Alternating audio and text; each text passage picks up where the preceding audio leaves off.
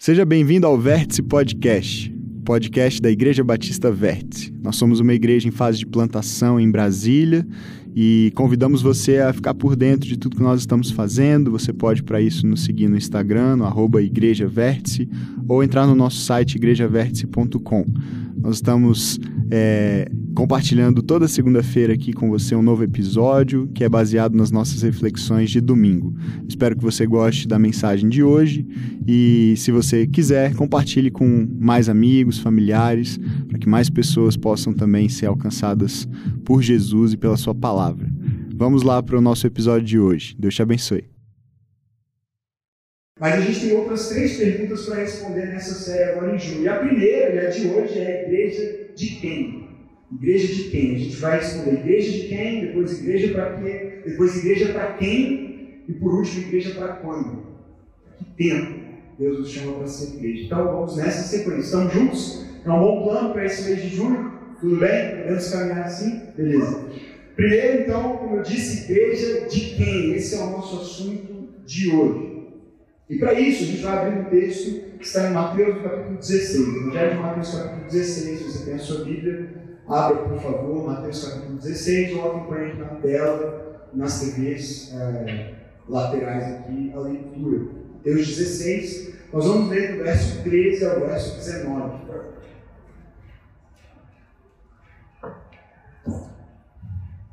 Vou ler o texto, depois situar um pouquinho do contexto aqui que está acontecendo nessa passagem. Mateus 16, 13 a 19, a palavra de Deus diz assim: Chegando Jesus à região de Cesareia de Filipe, perguntou aos seus discípulos: Quem os outros dizem que o filho do homem é? Eles responderam: Alguns dizem que é João Batista, outros Elias, e ainda outros Jeremias ou outros profetas. E vocês? perguntou ele: Quem vocês dizem que eu sou? Simão Pedro respondeu: Tu és o Cristo, o Filho do Deus vivo. Respondeu Jesus: Feliz é você, Simão, filho de Jonas, porque isto não foi revelado a você por carne ou sangue, mas por meu Pai que está nos céus. E eu digo que você é Pedro, sobre esta pedra edificarei a minha igreja, e as portas do Hades não poderão vencê-la. Eu darei a você as chaves do reino dos céus. Que você ligar na terra terá sido ligado nos céus e o que você desligar na terra terá sido desligado nos céus. Esse é um texto é, muito importante na história da igreja. Um texto que divide, inclusive, a igreja em muitos aspectos. A igreja, quando eu falo aqui, eu me refiro à igreja cristã, a história, a tradição cristã. Porque é um texto que tem diferentes interpretações, sobretudo ah, quando se fala da separação entre católicos e protestantes.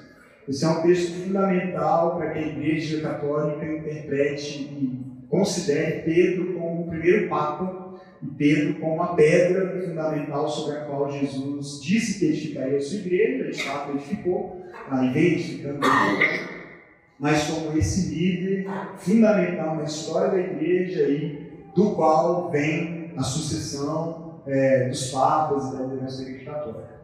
E os protestantes, de alguma maneira, se afastaram dessa tradição e não reconhecem essa como talvez a melhor interpretação do texto, pelo menos na sua maioria. Ah, a gente vai chegar nesse ponto, embora o meu objetivo hoje não seja sanar uma controvérsia de milhares de anos, né, ou de muitas centenas de anos, mas uh, o fato é que esse é um texto importantíssimo.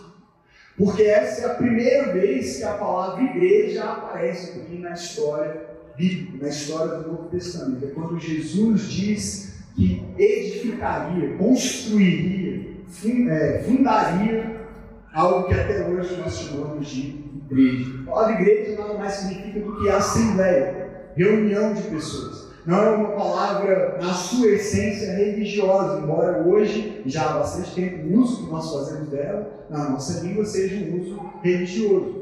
Mas é uma palavra que significava basicamente uma reunião, uma assembleia de pessoas. Então Jesus estava dizendo, quando ele diz eu edificarei a igreja, ele está dizendo eu vou construir uma assembleia, eu vou formar um grupo de pessoas que vão se reunir em torno do meu nome. Veja que interessante, ele não disse eu vou construir a igreja batista, ou eu vou construir uh, um templo e uma catedral, eu vou construir. Ele não disse essas coisas, ele não disse as coisas que nós geralmente interpretamos como sendo igreja, prédios, templos, instituições, religiões. Mas ele disse: Eu vou construir um povo. Eu vou edificar uma família, eu vou reunir uma assembleia, uma congregação, uma reunião de pessoas em torno de mim mesmo, do meu nome. E é por isso que esse texto é tão importante, porque ele é um texto fundacional para nós entendermos o que é a igreja. E para o nosso fim específico desta manhã, desta mensagem, de quem a igreja é. Talvez seja uma pergunta que para você soe como óbvia, com uma resposta óbvia de quem é a igreja. Isso é isso é óbvio, mas será mesmo que é óbvio? Porque, especialmente no nosso país, nos nossos dias, está cheio de dono da igreja, não é verdade? As igrejas têm donos. E, e, essa é uma das principais razões pelas quais há tanta resistência à igreja no nosso tempo. Há tantas pessoas desigrejadas, há tantas pessoas dizendo não quero mais nada com a igreja. Porque se a igreja é dele, ou se a igreja é dela, ou se a igreja é desses, então ela não é minha e eu não sou parte disso, eu não quero nada a ver com isso.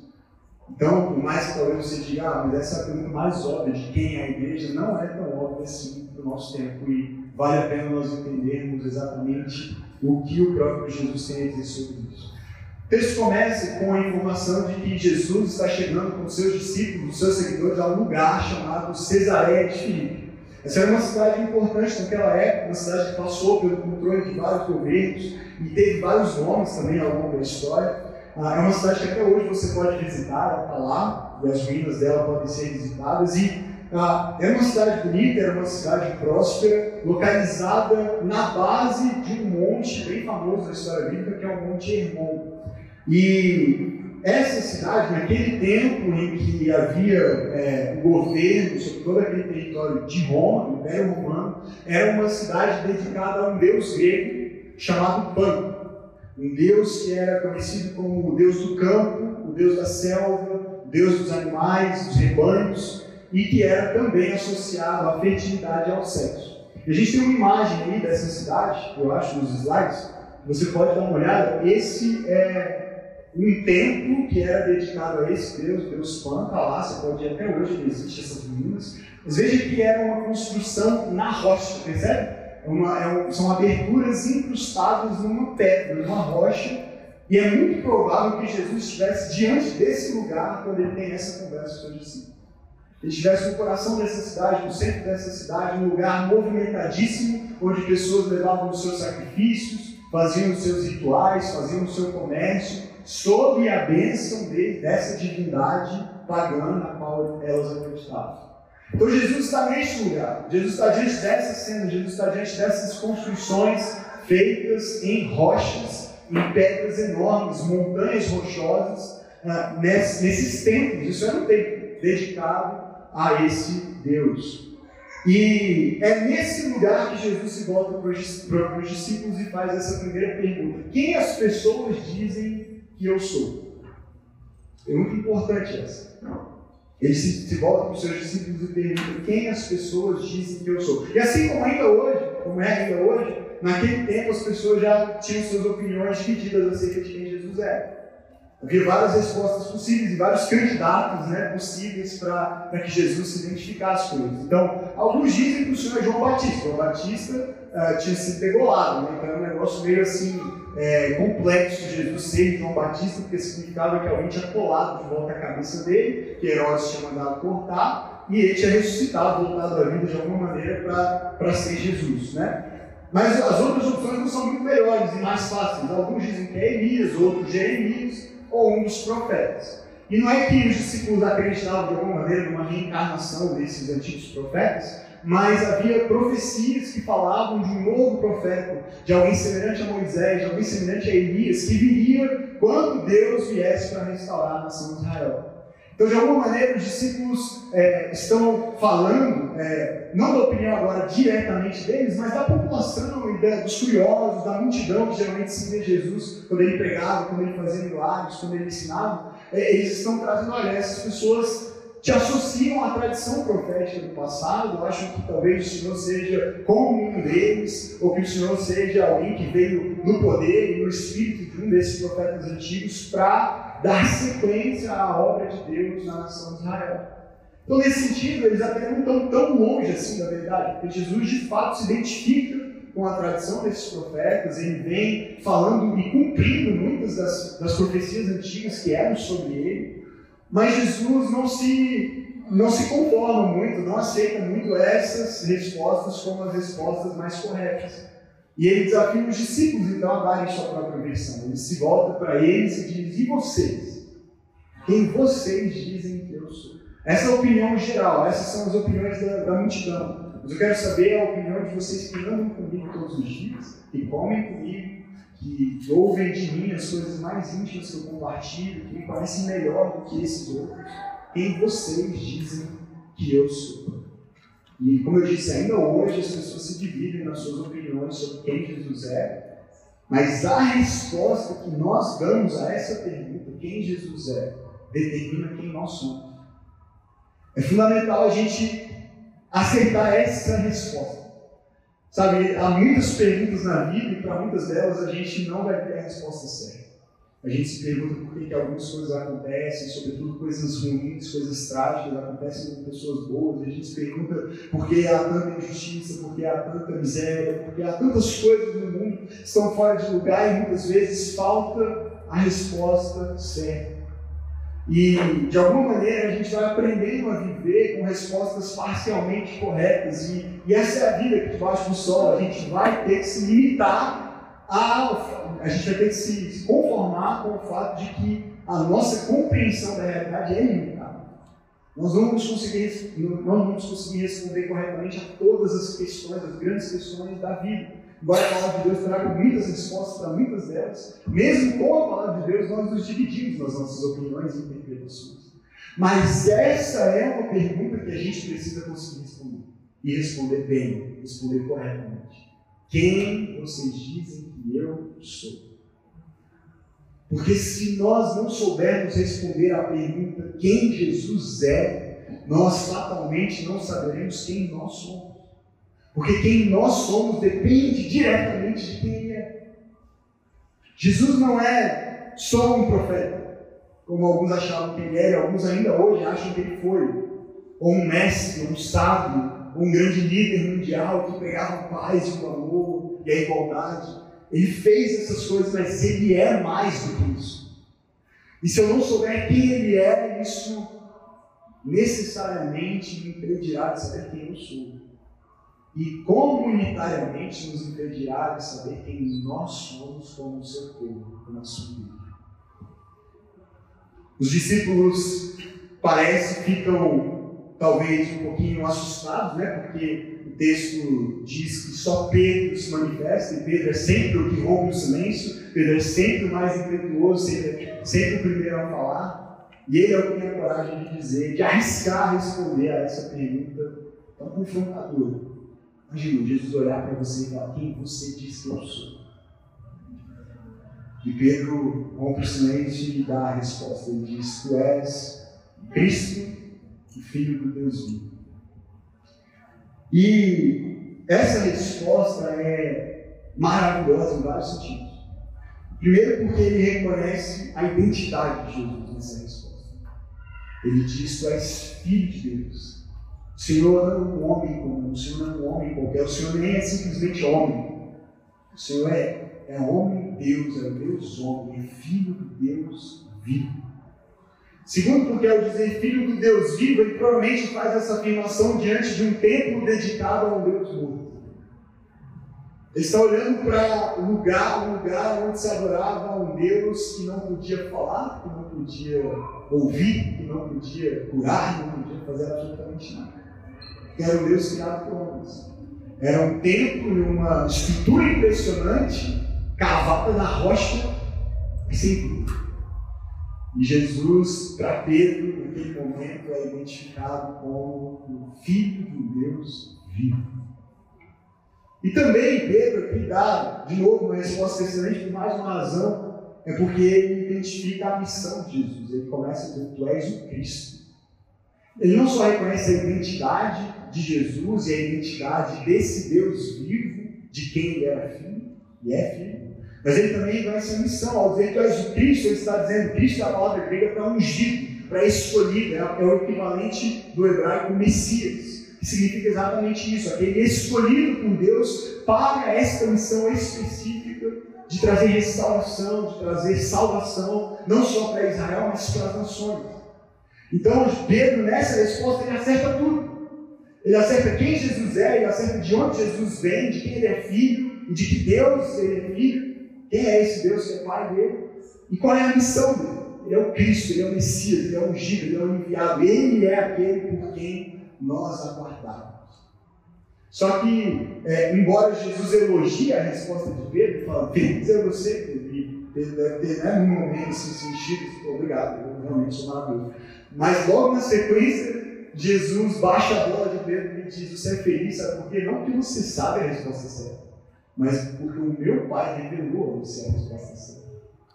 Ele diz: Isso não veio de carne ou sangue, isso veio do meu Pai, foi revelado pelo meu Pai que está no céu.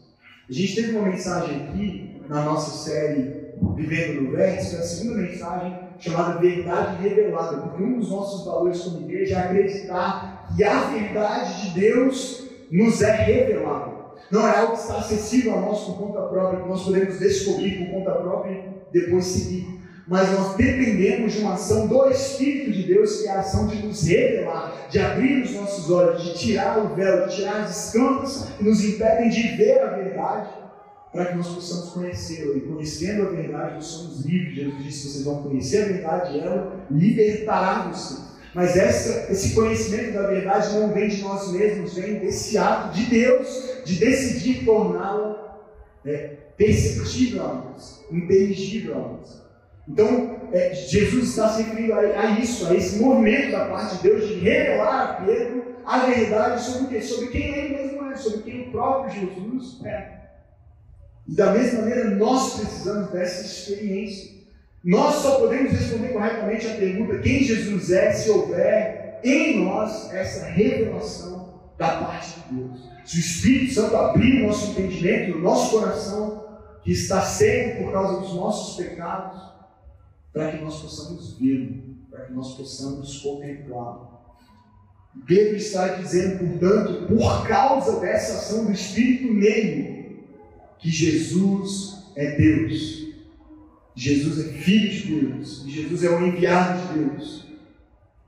Não Deus feito por mãos humanas, esculpido em pedras, mas o Salvador e Redentor pelo qual a humanidade aguardava.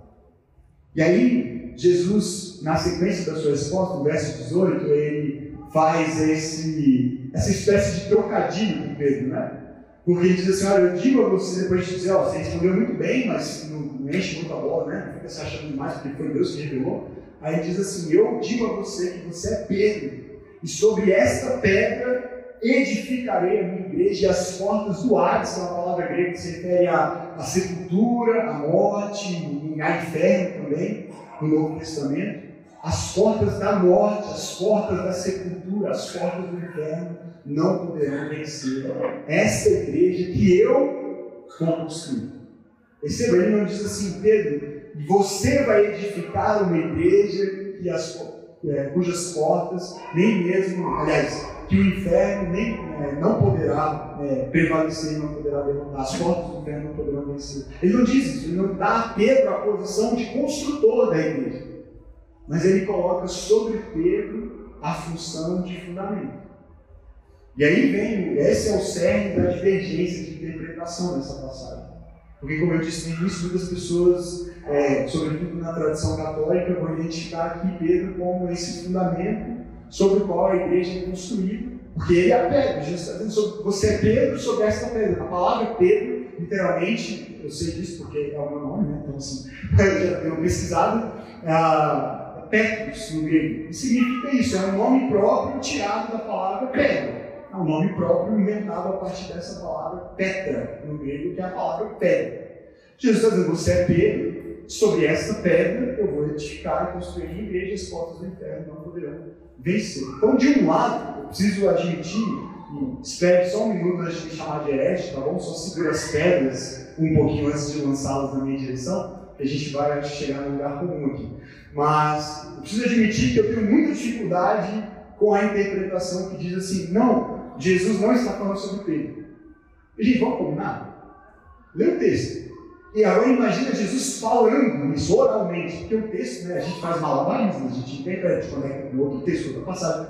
Mas imagina a cena, Jesus está conversando com esse homem chamado Pedro. E diz assim, eu digo que você é Pedro e sobre esta pedra eu edificarei a minha. Você consegue Aí, o que muitos protestantes vão dizer é assim: não, Jesus não está falando de Pedro, Jesus está falando da declaração que Pedro fez. Essa é, a, digamos, a, a vertente mais majoritária entre os protestantes. Jesus não está falando de Pedro, Jesus está falando que quando Pedro faz a afirmação: Tu és o Cristo, o Filho do Deus vivo, é sobre a declaração de Pedro que Jesus está dizendo que vai construir a igreja. Então, essa é, a, digamos, a interpretação protestante majoritária. Mas eu preciso confessar para vocês que eu acho muito difícil imaginar essa cena e Jesus falando e o texto e dizer que está falando da declaração e não da pessoa. Mas calma, a gente vai resolver esse problema, tá? Eu não estou, essa igreja não está se tornando católica a partir de hoje, se alguém está com alguma dúvida. Né? Não que seja um problema, mas é que não é o caso mesmo. Ah, mas olha só, olha que interessante. Jesus diz que Pedro é abençoado por ter tido uma revelação da parte do Pai. E que a partir dessa experiência, portanto, ele, ele Jesus, vai fazer alguma coisa. O que ele vai fazer? Ele vai, ele vai construir igreja. Ele vai edificar a sua igreja. E ele vai construir sobre uma pedra, sobre um fundamento firme. Essa cena ganha muito mais contornos assim, interessantes quando você imagina o lugar dela. Né? Quando você está diante de um templo incrustado na rocha só que dedicado a um outro Deus, é um Deus que não é Deus de fato, e Jesus está dizendo: Eu vou construir um negócio que é sobre uma pedra também, que também é numa rocha, numa rocha firme, e numa rocha inabalável. Só que aquilo que eu vou construir, nem as portas do inferno poderão prevalecer contra o que eu vou fazer, contra o que eu vou construir. Porque estará firmado numa rocha, numa pedra sólida, firme inabalável. E você diz assim, mas essa rocha é Pedro. E, gente, vamos falar sério, quem era Pedro? Pedro é o cara mais oscilante que tem na história toda dos evangelhos. É o cara que mais acerta, como nesse caso, embora o mérito não seja dele, foi revelado, mas o cara que mais erra também. É o cara que um dia diz para Jesus: Eu preciso, se preciso for, vou morrer pelo Senhor. Eu nunca vou deixar essas coisas te acontecerem. O Senhor ir à cruz, morrer, isso não vai acontecer. Eu dou minha vida teu lugar. E horas depois, diante né, de, de uma ameaça real, do Jesus, seu Jesus já preso, ele nega três vezes na mesma noite. Esse é Pedro, é o Pedro que depois da crucificação diz: Eu vou pescar. Eu vou pescar, eu vou voltar a fazer o que eu fazia antes, porque não deu certo, o plano não funcionou. Eu achava que Jesus era o Messias, eu até falei isso, que ele era o próprio Deus, o Filho de Deus, que ia salvar todo mundo e estabelecer o seu reino, mas ele está morto, está sepultado. Eu vi ele morrer, eu vi onde o corpo dele foi colocado. Então eu vou pescar. É desse corpo que a gente está falando. Então também não parece fazer muito sentido Jesus dizer: olha, eu vou estabelecer a minha igreja e vai ser sobre uma pedra e nada vai poder prevalecer contra ela, nem mesmo o inferno se levantando contra ela vai poder prevalecer. E vai ser tudo sobre você. Você é o cara e você é o fundamento e não é mesmo. Então aqui, e aí, gente, é a minha percepção, a minha interpretação, eu não estou sozinho, muitas pessoas pensam assim, é, e eu respeito quem pensa diferente, mas a única opção que me parece fazer algum sentido nessa passagem, combinar com o que Jesus está construindo até hoje, no meio da igreja primitiva, e da igreja dele espalhada em todo mundo até os nossos dias, é que Pedro, de fato, era uma pedra que Jesus quer usar para construir a sua igreja. Mas Pedro só se torna pedra ao reconhecer quem Jesus é. Percebe? É em virtude da confissão que ele faz que ele se transforma numa pedra. Que ele se transforma em alguém que pode ser usado por Jesus para que Jesus, não Pedro, mas Jesus construa a sua igreja. E Jesus então pega Pedro e diz: Pedro, por causa disso que você acabou de falar, por causa do reconhecimento de quem eu sou, do que eu vim fazer, de quem me enviou, por causa disso, Pedro, eu posso usar até mesmo alguém como você.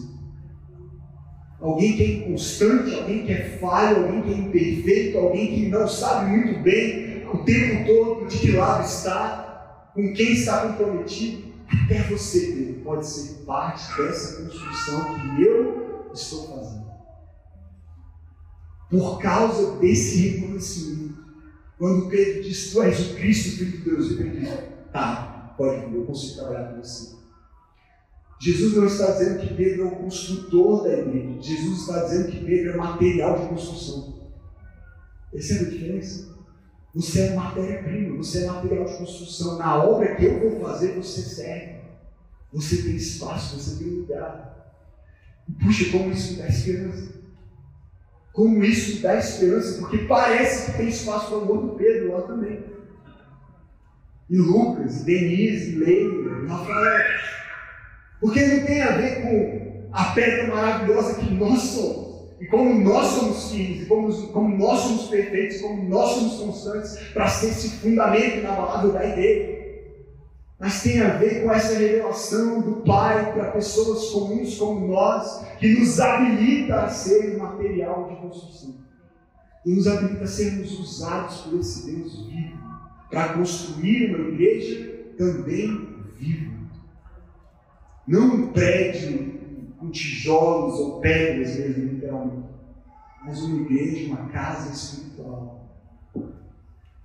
Pedro torna-se pedra ao reconhecer quem Jesus é. E de fato ele passa como protagonismo na história da igreja. Ele é o primeiro líder dos doze, ele é o primeiro que prega e muitos judeus se convertem. Ele é o primeiro a levar o evangelho de alguma maneira mais é, é, intencional ali aos gentios, uma experiência maravilhosa em que Deus diz: Eu não, eu não vejo como impuras as nações, o evangelho é para elas também. Pedro é aquele que primeiro entende isso, discerne isso e é usado por Deus para abrir as portas do reino para aqueles é, para os quais antes elas estavam fechadas.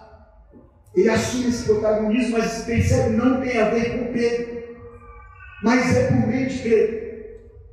É por meio dessa pedra, mas ele não é a pedra fundamental, angular, porque só há uma pedra angular é o próprio. E Pedro entendeu isso. Pedro entendeu que é Jesus quem constrói a igreja, que é por causa de Jesus que nem o inferno pode derrotá-lo, porque assim como a vitória dele foi consumada, a vitória dos seus está consumada. Foi conquistada no cruz do Calvário, o preço do seu corpo, do seu sangue, que nós vamos celebrar daqui a pouco participando da ceia do Senhor hoje. Pedro parece ter entendido isso, olha o que ele escreve. Olha o que Pedro escreve na sua primeira carta. Pedro escreveu duas cartas lá no final do Novo Testamento, uma delas, primeira carta de Pedro, capítulo 2. Veja só o que ele escreveu. Tente agora ler isso com a lente, pensando é, na, no fato de que esse Pedro ouviu aquilo de Jesus. Esse mesmo homem foi quem ouviu de Jesus aquela conversa toda sobre você é Pedro e sobre esta pedra eu vou edificar a minha igreja, que não é um templo ou um, um prédio, mas é um corpo, é uma assembleia, são pessoas. Olha o que Pedro escreve para uma igreja, ou para as igrejas, naquele primeiro século aqui nessa carta. Olha só à medida que se aproximam dele, falando de Jesus. E aí, como ele chama Jesus? A pedra viva, rejeitada pelos homens e preciosa para ele, escolhida por Deus e preciosa para ele. Vocês também estão sendo utilizados como pedras vivas então veja, bem, ele diz, à medida que vocês se aproximam de Jesus, é Pedro falando, gente, é o próprio Pedro falando, à medida que vocês se aproximam desse Jesus que é a pedra viva, vocês são utilizados como pedras vivas. Na edificação de quê? A mesma palavra, edificação que Jesus tinha usado lá atrás para dizer, eu vou edificar a minha igreja, agora Pedro está dizendo, vocês são usados por ele na construção, na edificação de quê? De uma casa espiritual substitui aqui na frase que Jesus disse lá, é a mesma frase, eu edificaria na minha igreja, agora Pedro está dizendo, vocês serão usados para a edificação de uma casa, mas uma casa espiritual. Essa é a maneira como Pedro define o que Jesus estava falando lá, a igreja. É uma casa espiritual feita de pedras vivas que são, somos nós. Para serem o que? Sacerdócio santo, oferecendo sacrifícios espirituais agradáveis, aceitáveis a Deus por meio de Jesus Cristo. Pois assim é dito na Escritura, e isso já havia sido profetizado lá atrás: Eis que põe em Sião uma pedra angular, escolhida e preciosa, e aquele que nela confia jamais será envergonhado. Portanto, verso 7: Para vocês, os que creem, esta pedra é preciosa, mas para os que não creem, a pedra que os construtores rejeitaram tornou-se a pedra angular e pedra de tropeço rocha que faz cair. Os que não creem tropeçam porque desobedecem à mensagem, para o que também foram destinados. Vocês, porém, olha o que Pedro diz agora sobre nós, sobre essas pedras vivas, sobre esses que se aproximam de Jesus para serem usados na construção da sua igreja, dessa casa espiritual. Vocês são geração eleita, sacerdócio real, nação santa, povo exclusivo de Deus. Para quê? Para anunciar as grandezas daquele que os chamou das trevas para a sua maravilhosa luz. Antes vocês nem sequer eram povo, mas agora são povo de Deus. Não haviam recebido misericórdia, mas agora a receberam. Amém? Privilégio sermos parte disso, não é mesmo? Está dizendo que isso não tem a ver com vocês, mas tem a ver com o que Deus fez em Cristo Jesus por vocês. E agora, quando vocês se aproximam dele, vocês são utilizados para a construção daquilo que ele já tinha dito que iria construir que é a sua igreja, que é uma casa espiritual. É uma casa espiritual. Então, se Pedro se torna Pedro ao reconhecer quem Jesus é, eu me torno Pedro também ao reconhecer quem Jesus é. Percebe? Percebe que a declaração era sobre Pedro, mas não era exclusivamente sobre Pedro. Porque é o próprio Pedro dizendo, ele podia, né? Arrogar para si a posição de dizer eu sou a pedra. Jesus disse que eu era a pedra. Todo mundo ouviu Jesus falando que eu era a pedra. Né? Então é o seguinte, eu sou a pedra e vocês são outra coisinha aí, são argamassa, né? Argamassa, que se eu quiser aqui eu vou pegar, eu vou usar. Mas o próprio Pedro, que ouviu Jesus dizendo, você é pedra, ele escreve para a igreja dizendo, vocês são pedra. Vocês são pedra. Se vocês se aproximam desse Jesus, como um dia eu me aproximei, mesmo com todas as minhas falhas, com todos os meus pecados, todas as minhas oscilações e incoerências, se quando eu me aproximei dele e disse quem ele era, e o Espírito me revelou quem ele era, eu me tornei pedra, o mesmo vai para vocês. E nós somos essas pedras vivas que ele vai usar, está usando para construir esse igreja. E eu também me torno pedra para a construção dessa casa espiritual. Nós nos tornamos uma casa espiritual quando juntos reconhecemos quem Jesus é. Porque isso é a igreja, percebe? Isso é a igreja. Não existe a igreja do eu sozinho. Eu não posso ser igreja porque eu sou singular. Com uma pedra você não constrói nada. Você precisa de muitas pedras para construir uma casa. Então nós juntos somos casa espiritual. É por isso que não faz sentido querer ser igreja sozinho, querer andar com Jesus sozinho, porque Jesus disse, ele não disse eu vim construir a sua vida. Eu não vim construir o seu projeto, eu não vim construir a sua carreira. Eu vim construir a minha igreja. E é sobre ela, contra ela, que as portas do inferno não vão prevalecer. Jesus não fez promessas de que as portas do inferno não prevaleceriam sobre o seu projeto pessoal. Porque as portas do inferno, a gente fala por muitas vezes nós sozinhos somos falhos por toda a, a, arma do inimigo contra nós. Mas juntos nós somos. Porque ele prometeu isso. Disse: as portas da minha, as portas do inferno não vão prevalecer contra a minha igreja. Então eu tenho autoridade individualmente contra o inferno e seus demônios, contra tudo, porque Jesus está em mim, o Espírito está em mim, mas nós somos muito mais fortes juntos. E nós só somos igreja juntos quando reconhecemos quem Jesus é juntos. Amém? Então esse é o desafio, esse é o convite, mas o problema, de novo, isso tem a ver com a resposta que nós precisamos achar hoje. Eu estou caminhando para terminar, mas a resposta a qual pergunta? A pergunta de deixa de quem?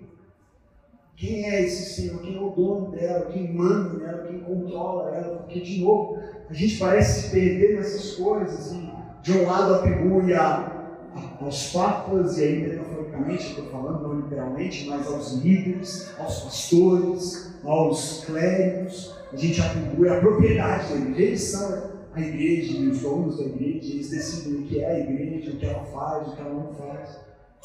E muitas vezes nós terceirizamos, inclusive, a responsabilidade para os líderes e não assumimos o nosso lugar como parte da igreja. E outras vezes nós nos ferimos com esses mesmos líderes e aí nos afastamos completamente, porque a igreja me feriu, a igreja me machucou. De quem é? O que a religião faz? Ela faz três coisas. Ela estabelece lugares sagrados, pessoas sagradas e rituais sagrados. Mas Jesus, em lugar de lugares sagrados, ele se torna templo. Ele vem para templo. Em lugar de pessoas sagradas, ele é o sacerdote, o mediador de uma nova aliança. Em lugar de rituais sagrados, ele se oferece como sacrifício.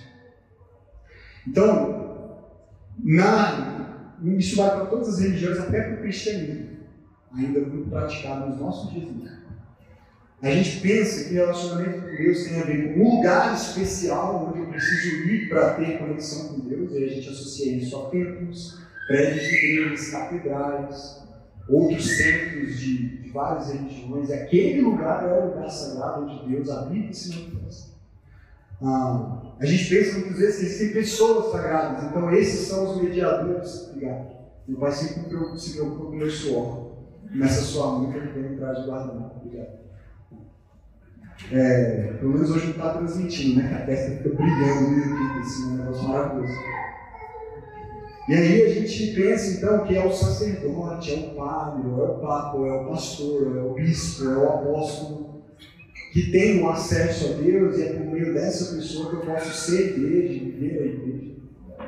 E a gente pensa também que há rituais sagrados, então se eu fizer os rituais certos, se eu cumprir todos os pré-requisitos, então eu também estou me relacionando com Deus, Ele vai me abençoar, e às vezes a gente acha que são promessas, que são votos, que são jejuns, que são os dízimos, que são ofertas, que são campanhas. Quando Jesus vem, ele vem para estabelecer uma nova aliança, onde ele cumpre todos os requisitos da lei e diz: agora tudo se realizou na, minha pessoa, eu sou, o que eu vim fazer, eu vim construir uma igreja que não está estabelecida em lugares sagrados, ou em pessoas sagradas, ou em rituais sagrados, mas está estabelecida em pessoas comuns como vocês, ao reconhecerem quem eu sou, porque no fim das contas importa é quem eu sou e o que eu fiz. Então a cruz paga o preço por todas essas coisas. Qualquer lugar agora pode se tornar um lugar sagrado quando o povo de Deus estiver reunido ali. Até o centro de convenções de Brasil. Até a churrasqueira do sogro da minha sogra. Qualquer lugar. Porque não é um lugar. Porque a casa espiritual não são os tijolos daqui, ou os ferros, ou as luzes. Somos nós. Qualquer pessoa se torna uma pessoa sagrada, porque só há um mediador entre Deus e os homens, Jesus Cristo, homem, diz a palavra. Então, só Ele é sagrado, só Ele é santo e perfeito, mas nós nos tornamos, como Ele, santificados, pessoas que se tornam pedras vivas à medida que se aproximam dele. Então, não depende mais da mediação de um pastor, de um bispo, de um líder. Essas pessoas são servos, são pedras como vocês, como eu, como qualquer outra pessoa, desde que reconheçam também quem Jesus é. E não são os rituais, mas não é que eles não sejam importantes, não é que eles não possam exercer um lugar na nossa espiritualidade. As disciplinas espirituais são fundamentais para a gente crescer na nossa fé, no nosso relacionamento com Deus, mas não são, não é a observância a esses rituais que me habilitam. Porque que me habilita é o que Jesus fez e o caminho que ele abriu. Então, o relacionamento com Jesus desconstrói-se muitas coisas. Acontece que hoje que as pessoas têm buscado viver, ou têm vivido por várias razões, é só a desconstrução. Eu estou desconstruindo a minha fé, eu estou desconstruindo as regras e as experiências que a igreja impôs sobre a minha vida desde pequeno, para que cresceram na igreja. Eu estou desconstruindo essas coisas porque agora eu enxergo que essas coisas não eram boas, não eram verdadeiras, e em muitos casos essa desconstrução é saudável e necessária, porque a gente precisa mesmo desconstruir esses paradigmas falsos, porque atrasados em relação à obra de Cristo. Lugares sagrados, pessoas sagradas, rituais sagrados. Só Jesus é templo, mediador, sacrifício. Mas aí veja bem, olha só, e aí agora a gente acaba. Eu acho, termino daqui a pouco. Da mesma maneira como Pedro e nós nos tornamos também pedras vivas usadas para a construção de uma casa espiritual, pedras vivas como Jesus é a pedra viva, nós nos tornamos parecidos com Ele. Da mesma maneira, nós nos tornamos como Ele, templo, não mediador, mas sacerdote de uma nova aliança e sacrifício. Porque veja bem, na nova aliança, nós é que somos juntos, casa viva, ministros da vida e sacrifícios vivos. Porque Jesus é, nós somos. Porque Jesus se fez, nós nos fazemos nele. Essas mesmas coisas. Então, todo o sistema religioso que oprime e manipula pessoas usando lugares, pessoas ou rituais sagrados é, na sua essência, anticristão. Porque o que Cristo fez na sua essência foi redefinir todas essas coisas na sua própria pessoa e a partir dele na igreja. Então nós somos a casa espiritual, portanto nós somos o templo onde quer que nós estejamos. Nós somos sacerdotes ministros. Pedro disse isso no texto que nós lemos. Vocês são sacerdócio vocês são os ministros para todas as pessoas, não só o pastor, não só o padre, não só o líder. Vocês todos são ministros dessa nova aliança. Vocês servem uns aos outros, aonde isso passar. E finalmente, nós somos também sacrifício. Não o mesmo sacrifício do tipo que Jesus fez, porque o sacrifício dele foi e é suficiente, a gente não precisa fazer o que ele fez na cruz por nós. Mas lembra-se do que Paulo escreve lá em Romanos 12? Mas assim, agora, uma vez que vocês estão nele, uma vez que ele, o amor dele alcançou vocês, agora o que vocês devem fazer é caminhar em direção à transformação, à renovação constante de quem vocês são, da maneira que vocês pensaram. E vocês vão experimentar a boa, perfeita, agradável vontade de Deus quando viverem isso, essa aproximação dele, como Pedro fala também. Mas ele diz: ao fazer isso, o que vocês devem fazer? Oferecer a si mesmos como sacrifício santo, vivo, santo e aceitável a Deus, que é o fruto racional de você. Eu percebo, qual é o sacrifício? É o voto que eu faço, é a promessa que eu faço, é a campanha que eu faço, é o jejum que eu faço, é o dízimo que eu dou, é o serviço da igreja. Não, sou eu. O sacrifício sou eu. E pode incluir algumas dessas coisas, mas não é disso que se trata. O sacrifício é a minha vida vivida para Ele é a minha vida entregue para mim, para que eu me torne para que nós nos tornemos casa, uma casa espiritual, para que pessoas encontrem abrigo, encontrem cura, encontrem salvação, encontrem esperança.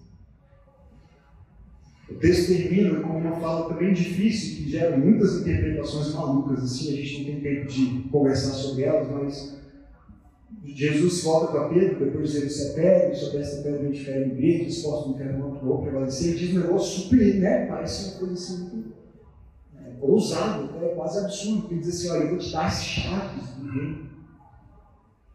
E tudo que você ligar na terra terá sido ligado nos céus, e tudo que você desligar na terra terá sido desligado nos céus. E de novo, parece que Jesus está dando um áudio mais para Pedro, né? Mas a gente já viu que não é só sobre Pedro a gente já entendeu sobre nós. Olha que interessante, dois capítulos depois, em Mateus 18, 18, Jesus volta para todos os discípulos e diz a mesma frase. Eu darei, pode confiar no seu nome. A gente não está aqui, mas pode confiar no seu nome. Eu darei a vocês as chaves do, reino. E tudo que vocês ligarem, ipsis tudo que vocês ligarem na terra, terá sido ligado no céu, etc. Então aqui Jesus disse para Pedro, mas dois capítulos depois ele deixa claro não é só sobre Pedro, é para todo mundo para todo aquele que reconhece quem Ele é. E que história é essa? Chave do reino, ligar na terra. Quer dizer que Deus é o nosso mordomo celestial e tudo que eu decidi que tem que acontecer aqui na terra, Ele tem que fazer no céu. É isso que Ele está fazendo? Apesar de tempo verbal aqui é desafiador, porque olha só, olha a frase. O que você ligar na terra, quem de será ligado no céu, como uma consequência que você fizer na terra. Terá sido, já terá sido ligado que Jesus nos convida para experimentar com a sua igreja é a vontade de Deus. Como Ele mesmo nos ensinou a orar, seja feita a tua vontade na terra, como já é, como é no céu, como já é no céu. É disso que ele está falando aqui. Eu vou dar para vocês a chave do reino, no sentido de sempre que vocês anunciarem para as pessoas quem eu sou, como vocês reconheceram por causa dessa revelação de Deus, sempre que vocês contarem para o mundo, anunciarem para as pessoas que ainda não me conhecem quem eu sou, o que eu vim fazer por elas, sempre que esse anúncio partir de vocês, uma porta se abre porta de salvação, porta do reino. Aqueles que estavam trancados pelas portas da morte e do inferno agora serão libertos para a vida. As portas do reino se abrirão à medida que as pessoas ouvirem de vocês aquilo que vocês já entenderam sobre mim. E aí, quando vocês fizerem isso, as coisas que já foram ligadas nos céus estarão sendo ligadas na terra. Aquilo que já foi ligado nos céus, aquilo que Deus já decidiu fazer nos céus, vai acontecer na terra por intermédio de vocês. Não é Deus que está nos servindo, somos nós que estamos servindo a Ele. Somos nós que estamos dizendo, ok, se o Senhor decidiu fazer isso, o Senhor na eternidade decidiu salvar pessoas como nós, pedras comuns e sem valor, mas que o Senhor transforma em pedras vivas para a construção de uma casa, um lugar, uma igreja viva. Então eu digo sim, eu quero participar, nós juntos vamos construir isso. Eu quero participar disso. Eu espero que você também queira, porque nem mesmo as portas a igreja é de Jesus, e ele nos convida a participar do que ele está construindo. A igreja não é do pastor Pedro, a igreja vértice não é de uma pessoa, de um grupo de pessoas que iniciaram essa plantação. A igreja é de Jesus. Nós somos participantes do que ele está construindo. Nós não somos donos, nós não somos os líderes, somos servos.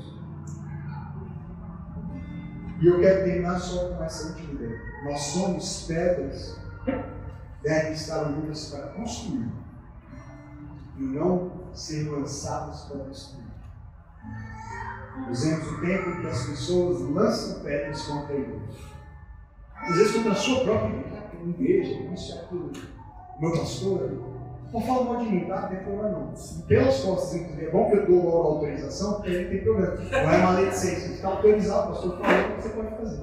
Não tem nenhum problema. Você pode não gostar de mim, me criticar. Talvez seja melhor para outra igreja, que eu pretendo permanecer por aqui. Mas você pode vir falar comigo se você está incomodado, se está infeliz, está chateado, você acha que eu estou com pecado, estou fazendo alguma coisa muito absurda. Não tem problema, a gente é igreja para isso. Precisa disso. Mas, por favor, se você é pedra, una-se a outras pedras para construir. Não permita ser lançado para causar destruição. Já tem gente que mais lança pedras na igreja. Você tem todo direito de não concordar com a igreja X ou Y, com o pastor alguém falou na internet, no. Deixa eu te fazer uma pergunta bem honesta. Se Jesus disse que nem as portas do inferno poderão prevalecer contra a igreja, você acha que o seu Instagram vai? Você acha que o seu Twitter vai? Senão meu Twitter eu vou destruir os pecados da igreja brasileira. Com os meus posts eu vou revelar e ser o agente da verdade. A igreja de Jesus. Ninguém mais interessado na saúde dela, na construção dela, do que ele. Porque até onde me consta, quem deu a vida por ela foi ele, não fui eu. Não foi você. Morreu pela igreja foi ele.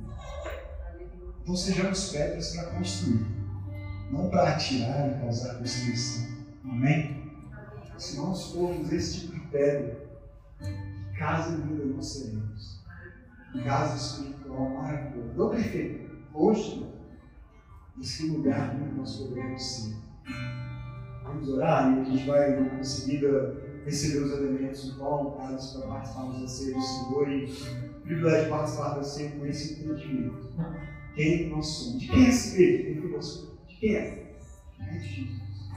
Ele é quem está construindo. Senhor, obrigado. Obrigado que um fardo tão grande das minhas costas e das nossas. Nós não precisamos construir a igreja. É o Senhor quem faz isso e o Senhor faz muito bem. Senhor não precisava da gente, mas o Senhor nos convidou para participar como pedras vivas. Que privilégio pessoas tão falhas como nós, como Pedro era, como nós somos, sendo usadas para uma missão essa. Nos tornarmos casa espiritual, para que outras pessoas encontrem também abrigo, esperança, cura e salvação. Ajude ajuda do Senhor. Que ao tomarmos do cálice, comermos do pão nessa manhã, nós façamos isso com essa disposição do coração. Não só como um ritual sagrado, mas nos oferecendo como sacrifícios vivos. Para que o Senhor nos use nessa construção, nessa edificação, que é tua, não é nossa. Nós te amamos, nós te engrandecemos, nós te exaltamos por quem tu és. Por tudo que o Senhor fez em nosso lugar. Nós jamais poderíamos fazer, mas o Senhor fez. Por isso nós estamos aqui. E te agradecemos com corações cheios de alegria e de esperança a respeito do futuro da igreja, da nossa igreja, da tua igreja, do nosso país, do. Porque aquele que começou boa obra em nós há de terminar até o dia de Cristo Jesus. Nós teremos essa casa pronta, construída, acabada pelo arquiteto. Chamamos Jesus. Essa é a nossa gratidão nessa manhã. Amém. Obrigado por ouvir esse episódio do Vértice Podcast. Na semana que vem nós estaremos de volta com um novo episódio. Por enquanto, inscreva-se ou curta aqui, adicione aos seus favoritos o nosso show para que você receba as notificações dos próximos episódios. Se você puder, deixe uma avaliação e compartilhe com alguns amigos também. Isso nos ajuda bastante a fazer com que a mensagem sobre Jesus alcance mais pessoas. Prazer ter você aqui com a gente. Deus abençoe a sua vida.